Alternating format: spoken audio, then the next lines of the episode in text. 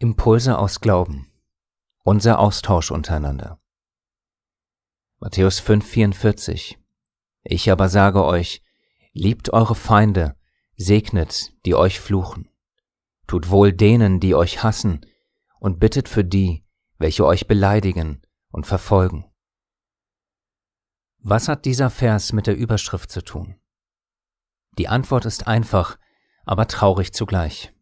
Denn heutzutage herrscht teilweise ein Umgang unter uns, der dem in der Welt nicht nur das Wasser reicht, sondern bei weitem übertrifft. Man kann ohne Wenn und Aber sagen, nichts liegt teilweise unserem Verhalten ferner als der Aufruf unseres Herrn, liebt eure Feinde. Soll heißen, ehe wir überhaupt erst an den hohen Maßstab der Feindesliebe denken, sollten wir es erst einmal schaffen, dass wir uns gegenseitig lieben und achten. Denn wenn wir das schon nicht schaffen, wie dann das andere? Paradoxerweise fällt genau das einigen leichter. Das heißt, sie schaffen es draußen in der Welt, Schwerverbrecher, Gewalttätige, Diebe und dergleichen mit den Worten Jesus liebt dich zu begegnen, aber gegenüber seinem ebenfalls an Christus glaubenden Nächsten wird nichts dergleichen gesagt.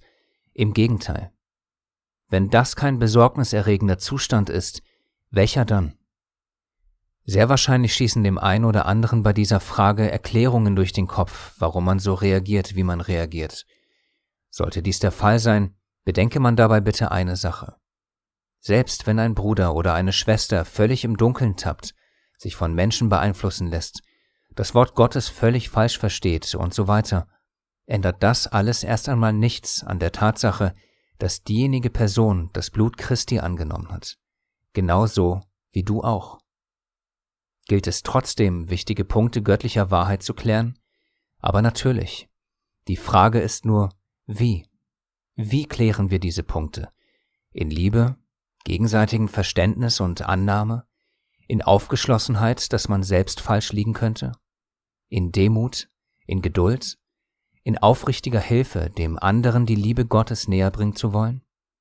Oder mit Anfeindungen, Beleidigung, Drohungen und Schlimmerem? Jeder von uns, der letzteres tut, sollte einmal kurz innehalten, durchatmen und sich einfach nüchtern fragen, welche der beiden Varianten ist die bessere? Welche Gott wohlgefällige? Und die ganz, ganz wichtige dritte Frage, welche von den beiden Varianten wird eher etwas bei meinem Nächsten bewirken, wenn ich meine Argumente mit Anfeindungen unterstreiche oder wenn wir uns friedlich und geduldig miteinander austauschen? Wie wichtig ist es mir wirklich, dass mein Nächster aus der nach meiner Sicht betrachteten Verwirrung herauskommt? Anders gefragt, was sind meine wahren Beweggründe und Motive für mein Handeln? Ist mein Bestreben wirklich, dass mein Gegenüber Gottes Wahrheit und Liebe erfährt und aus der Verwirrung herauskommt? Oder bin ich einfach nur genervt und wütend über die Person? Spricht Gottes Liebe und Gerechtigkeit aus mir, oder eher mein Genervtsein, mein Ego, meine Wut, die sich über die Jahre aufgestaut hat. Denn wir wissen ja alle, eines Mannes Zorn wirkt nicht Gottes Gerechtigkeit. Jakobus 1,20 Sicher, man kann mal über den Strang schlagen. Auch wir haben das zur Genüge getan und werden es wohl leider, wenn wir uns nicht selbst beherrschen können und dem Frieden Gottes ruhen, auch wieder tun. Daher kann es passieren, auch wenn es das nicht sollte, dass man aus einem Impuls heraus Dinge sagt und tut, die andere verletzen. Aber in dieser, sagen wir mal, Gemütsverfassung stetig zu bleiben und zu verharren, hat nichts mit der Liebe Gottes zu tun. Da kann jeder von uns sagen, was er will.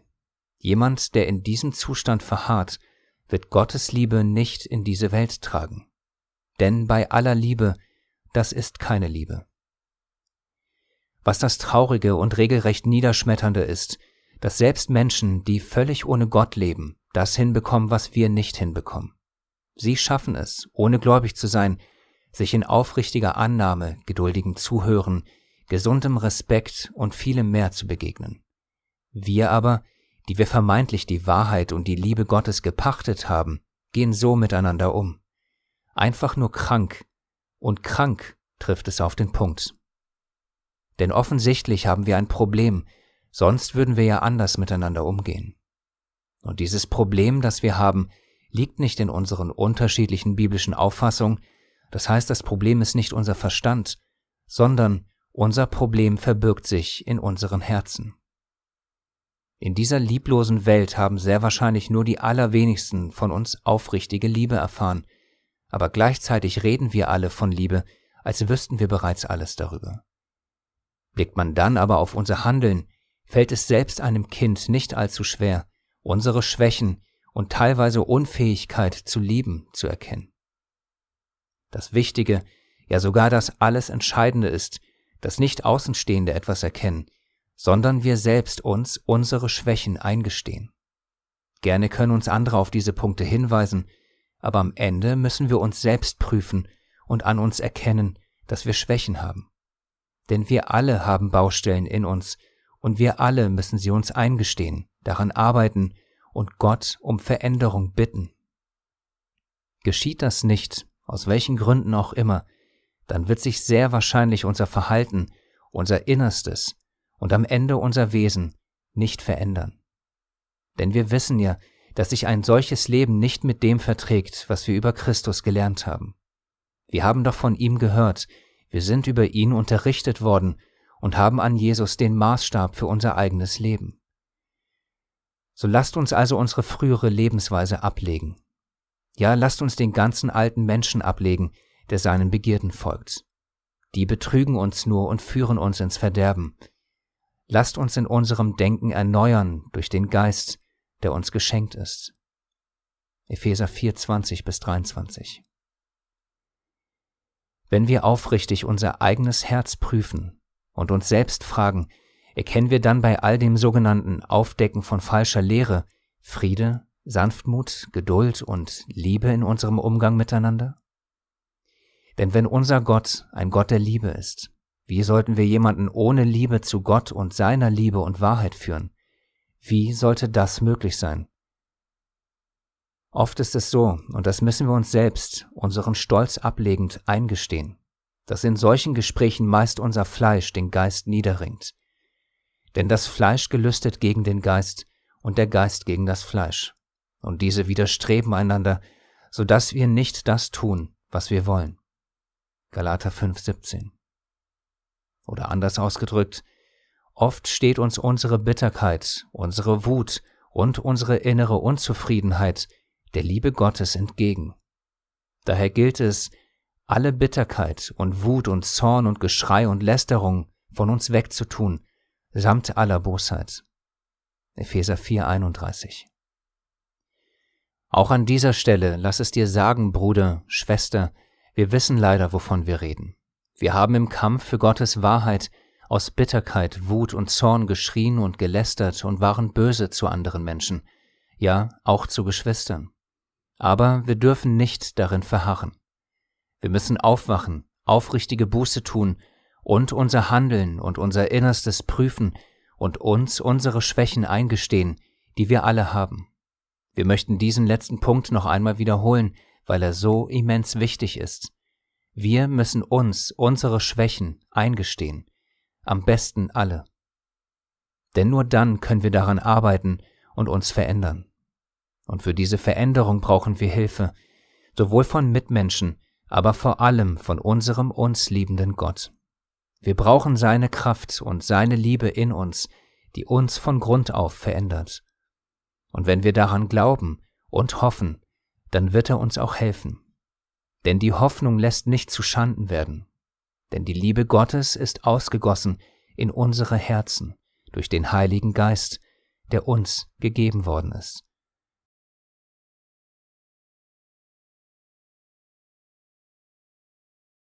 Ein Appell an uns aus dem Jahre 1968. Kurz vorab, damit wir uns besser in den Zusammenhang der gleichfolgenden Rede hineinversetzen können, Matthäus 5, 21 bis 22. Ihr habt gehört, dass zu den Alten gesagt ist, du sollst nicht töten, wer aber tötet, der wird dem Gericht verfallen sein. Ich aber sage euch, jeder, der seinem Bruder ohne Ursache zürnt, wird dem Gericht verfallen sein. Wer aber zu seinem Bruder sagt, Racker, der wird dem Hohen Rat verfallen sein. Wer aber sagt, du Narr, der wird dem höllischen Feuer verfallen sein. Hier macht das Wort Gottes klar, unser Zorn wird uns zu Fall bringen. Unsere Worte können Instrumente der Gewalt sein, unsere Worte können töten. Diese Warnung unseres Erlösers im Sinn folgt nun eine wie die Faust aufs Auge passende Rede von Robert F. Kennedy aus dem Jahre 1968. Damit wir seine Worte auch richtig verstehen, müssen wir lediglich beim Lesen uns unsere Situation vor Augen führen und seine Worte ganz konkret auf uns anwenden. Ein kurzes Beispiel dazu. Er sagt zu Beginn seiner Rede, Heute ist kein Tag, um über Politik zu streiten. Ich möchte diese Veranstaltung nutzen, um Ihnen kurz etwas über die sinnlose Gewalt in Amerika zu erzählen, die immer wieder Schande über unser Land bringt und über jeden einzelnen von uns. Wir, auf unsere Situation bezogen, sollten darin lesen, Heute ist kein Tag, um über Auslegungen zu streiten. Ich möchte diese Gelegenheit nutzen, um Ihnen kurz etwas über die Lieblosigkeit und sinnlose verbale Gewalt im Christentum zu erzählen, die immer wieder Schande über unseren Gott und über jeden einzelnen von uns bringt. Seine Rede auf diese Art verstanden und auf unsere Situation angewandt, ist ein wahrer Augenöffner und ein inniger Appell an jeden von uns, in dessen Herz die Liebe Gottes ausgegossen wurde, aber vielleicht durch unser Ego, durch unseren Stolz, durch unsere Wut, durch unsere Unzufriedenheit, durch unsere innere Verletztheit niedergerungen wird und so ein Kanal verbaler Gewalt gegenüber anderen wird, für die ebenfalls der Sohn Gottes sein Blut vergossen hat. Nun die in einem Film umgesetzte und dennoch nicht so bekannte, aber dafür unter die Haut gehende Rede.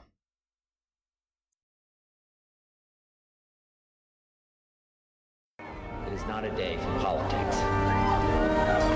I have saved this one opportunity, my only event of today, to speak briefly to you about the mindless menace of violence in America, which again stains our land and every one of our lives.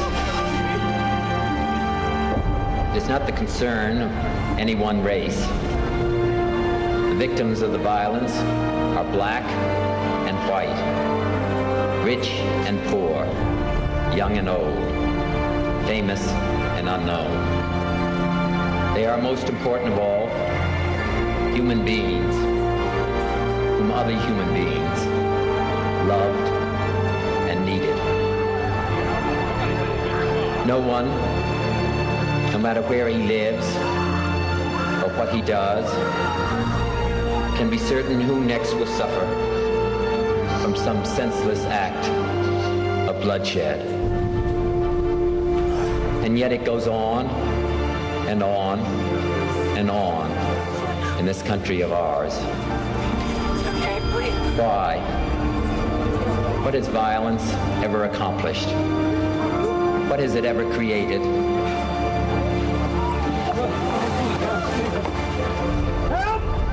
whenever any American's life is taken by another American unnecessarily, whether it is done in the name of the law or in defiance of the law, by one man or by a gang, in cold blood or in passion, in an attack of violence or in response to violence, whenever we tear at the fabric of our lives, which another man has painfully and clumsily woven for himself and his children, whenever we do this, then the whole nation is degraded.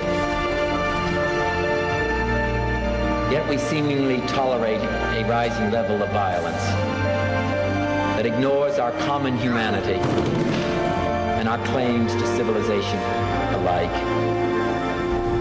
Dominic, what the heck's going on? Senator Kennedy's been shot.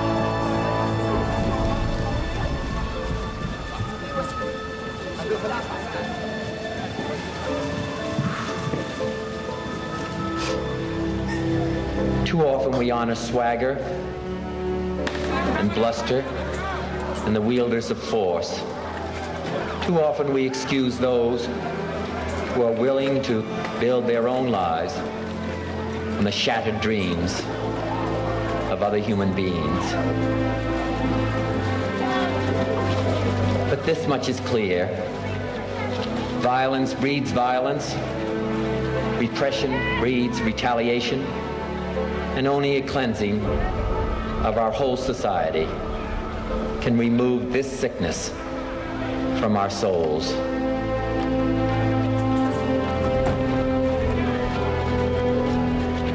For when you teach a man to hate and to fear his brother, when you teach that he is a lesser man because of his color or his beliefs the policies that he pursues, when you teach that those who differ from you threaten your freedom or your job or your home or your family, then you also learn to confront others, not as fellow citizens, but as enemies, to be met not with cooperation, but with conquest, to be subjugated. and to be mastered.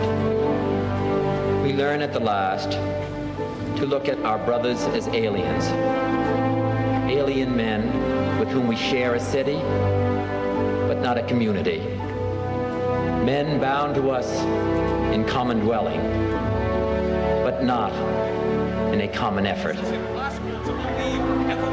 We learn to share only a common fear, only a common desire to retreat from each other, only a common impulse to meet disagreement with force.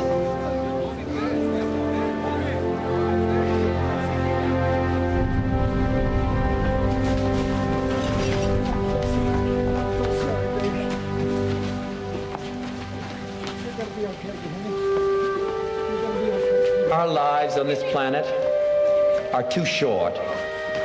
The work to be done is too great to let this spirit flourish any longer in this land of ours.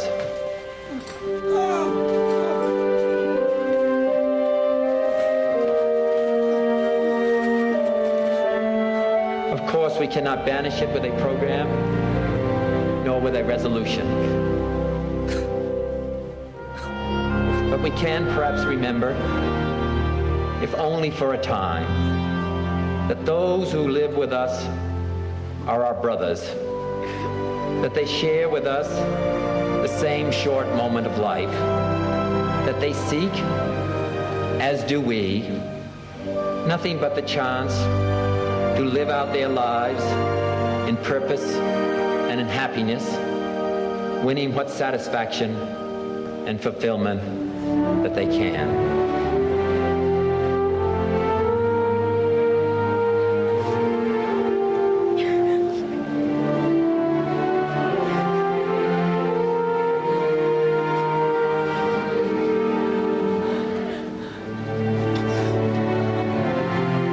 Surely this bond of common fate, surely this bond of common goals can begin to teach us something.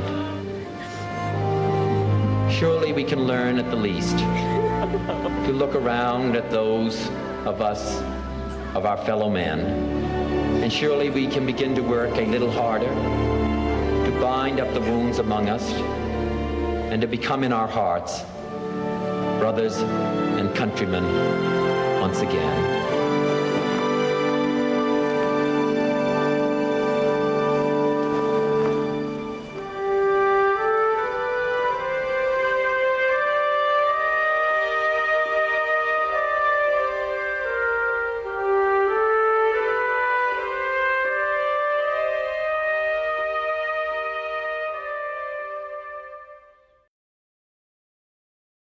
Wenn Menschen für diese und ähnliche Werte stehen, sie leben und sogar dafür ihr Leben riskieren und dadurch andere Menschen erreichen und zu selbigen bewegen können, dann werden sie eine Gefahr in den Augen anderer. So war es bei unserem Herrn, und so wird es wohl bei jedem anderen sein, der innig und von Herzen für dieselben Werte steht. Denn er sprach zu uns, Glückselig sind die Trauernden, denn sie sollen getröstet werden. Glückselig sind die Sanftmütigen, denn sie werden das Land erben. Glückselig sind, die nach der Gerechtigkeit hungern und dürsten, denn sie sollen satt werden. Glückselig sind die Barmherzigen, denn sie werden Barmherzigkeit erlangen. Glückselig sind, die reinen Herzens sind, denn sie werden Gott schauen. Glückselig sind die Friedfertigen, denn sie werden Söhne Gottes heißen. Glückselig sind, die um der Gerechtigkeit willen verfolgt werden, denn ihrer ist das Reich der Himmel. Glückselig seid ihr, wenn sie euch schmähen und verfolgen und lügnerisch jegliches böse Wort gegen euch reden, um meinetwillen. Freut euch und jubelt, denn euer Lohn ist groß im Himmel.